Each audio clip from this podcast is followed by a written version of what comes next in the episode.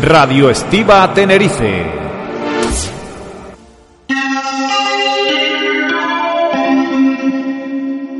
Tolingo ya es el portavoz de la Coordinadora Estatal de Trabajadores del Mar y se encuentra esta mañana con nosotros aquí en Buenos Días Canarias. Muy buenos días, señor ¿Qué tal? Valle, Buenos días. Bueno, lo primero, ¿en qué punto se encuentra ahora mismo esa negociación? Hubo una reunión el martes entre la patronal y los sindicatos para hablar de esa reforma de la activa. Quedó sin acuerdo hoy, eh, jueves 2 de marzo. ¿En qué punto están? Bueno, a este punto estamos en, una situación extraordinariamente rara, ¿no? El conflicto se genera a través del, del Real Decreto Ley que el Gobierno pretende poner sobre la mesa, un Real Decreto que lo que avala son el despido de los estibadores portuarios con fondos públicos. Y por otro lado, hemos intentado con las empresas intentar buscar un acuerdo para ver si hay alguna forma de medio enderezar ese descalabro. La realidad es que las empresas, con un decreto como el que se está planteando, pues están en una posición eh, beneficiosa para ellas y no, no tienen interés en alcanzar ningún tipo de acuerdos ahora hasta que no termine de convalidarse el decreto. ¿no? ¿Pero se van a volver a sentar? ¿Van a seguir negociando? Probablemente, probablemente nos veamos la próxima semana. Estamos pendientes de una convocatoria formal que posiblemente sea el martes, miércoles de la próxima semana. Pero, pero bueno, ya le digo, de- de- podremos avanzar con la patronal todo lo que queramos, que si el Real Decreto no acompaña los acuerdos que podamos alcanzar con ellos, no, no Pero el Real, posibilidad. el Real Decreto depende del Gobierno. ¿Qué le piden al Gobierno ustedes? Bueno, al Real Gobierno lo que le estamos pidiendo es que garantice en el Real Decreto precisamente los términos de esa negociación. ¿no?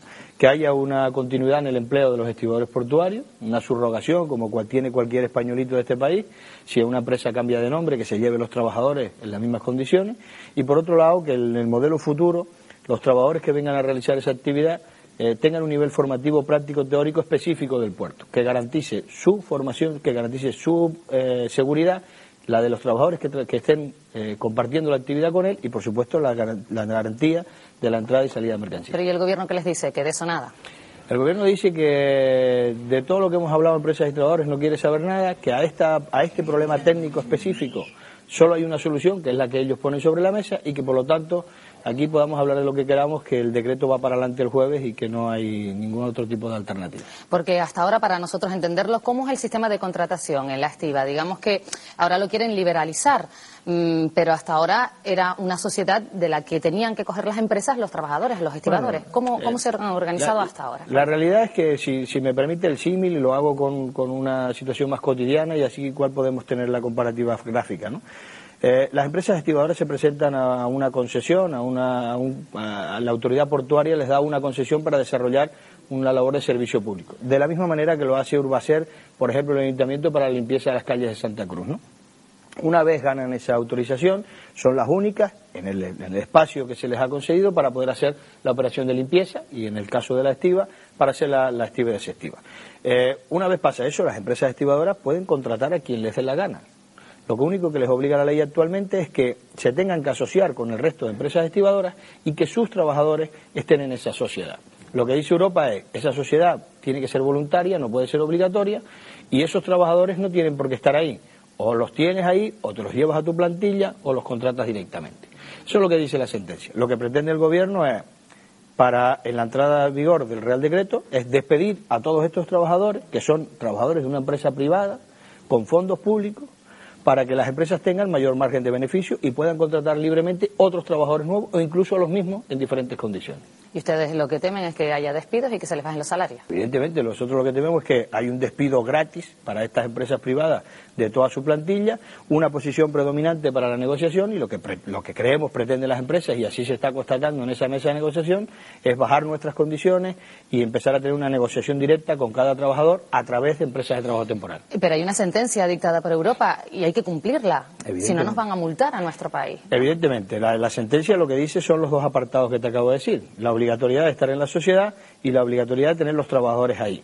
Con eso se cumpliría la sentencia. La posición del gobierno va mucho más allá. Ya ves que lo que está intentando es aplicar la reforma laboral, es destruir empleo estable para que las empresas puedan contratar a un precio más barato, incluso a los mismos trabajadores. La, sentencia se puede cumplir perfectamente. Lo que es eh, absolutamente paradójico es que el gobierno diga que eh, no podemos pagar una multa de 20 millones, que es lo que se está hablando en este momento, porque eh, el gobierno ha tardado dos años y medio, es una responsabilidad de ellos, no nuestra, ha tardado dos años y medio en legislar, no puedo pagar una multa de 20 millones con fondos públicos por mi error como gobierno, y resulta que sí puede reservar 350 millones de fondos públicos para pagar la indemnización de los estibadores portuarios. Por lo tanto, el lunes 6 de marzo comienza la huelga. Eh, en este momento sí. Hemos atendido ayer que el Partido Socialista ha hecho un comunicado público de rechazo al Real Decreto eh, y, nosotros entendemos que si eso además eh, se consolida en el resto de grupos parlamentarios de la oposición y hay una mayoría clara que pudiese dar para atrás a toda esta situación, pues nosotros haríamos un ejercicio de responsabilidad y nos plantearíamos el ejercitar o no el derecho a la huelga los próximos, los próximos tres días hasta el momento de la votación. Porque estaba previsto, una vez que el Consejo de Ministros aprobó el Real Decreto Ley, pues que se lleve al Congreso de los Diputados, pero ya, como decimos, el Partido Socialista ha dicho que no lo va a apoyar. Incluso, pues el Gobierno anunció ayer que va a adelantar esa votación en plena huelga, al 9 de marzo. O sea, la próxima semana ustedes comenzarían el 6 de marzo y el día 9 lo llevarían al Congreso. ¿Pero saldrá adelante o no? ¿Los grupos políticos han hablado con ustedes? Nosotros esperamos que no salga. Nosotros hemos tenido contactos con prácticamente la totalidad de los grupos políticos. Particularmente aquí en Canarias, la, posición de Nueva Canarias y de Coalición Canaria específicamente con Anioramas, con una posición eh, muy beligerante, contraria a una norma que, se pretende hacer sin ningún, tipo de consenso. ¿no? Yo creo que el Gobierno se ha olvidado de que no está en una mayoría absoluta, se ha olvidado ya no solo de contar con el sector para hacer la modificación, sino además se ha olvidado de contar con el resto de partidos políticos para poder sacarlo adelante. ¿no? Y lo que vamos notando nosotros, lo que nos van transmitiendo, es que hay una gran, un gran número de grupos parlamentarios que están en contra de una reforma en estos temas.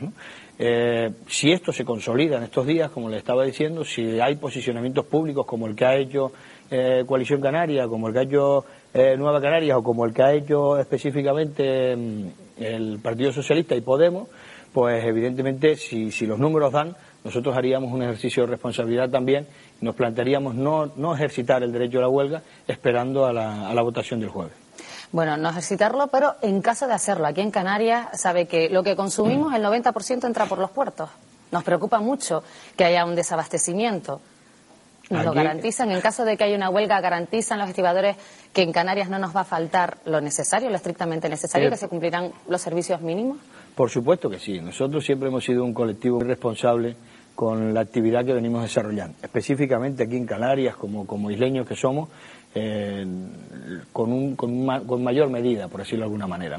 El propio preaviso de huelga es un preaviso que ya eh, está preparado precisamente para poder garantizar eso. Nosotros vamos a trabajar, independientemente de los servicios mínimos, que si es por el gobierno no podemos hacer huelga, pues nos están planteando en las horas de paro más del 75% de la actividad.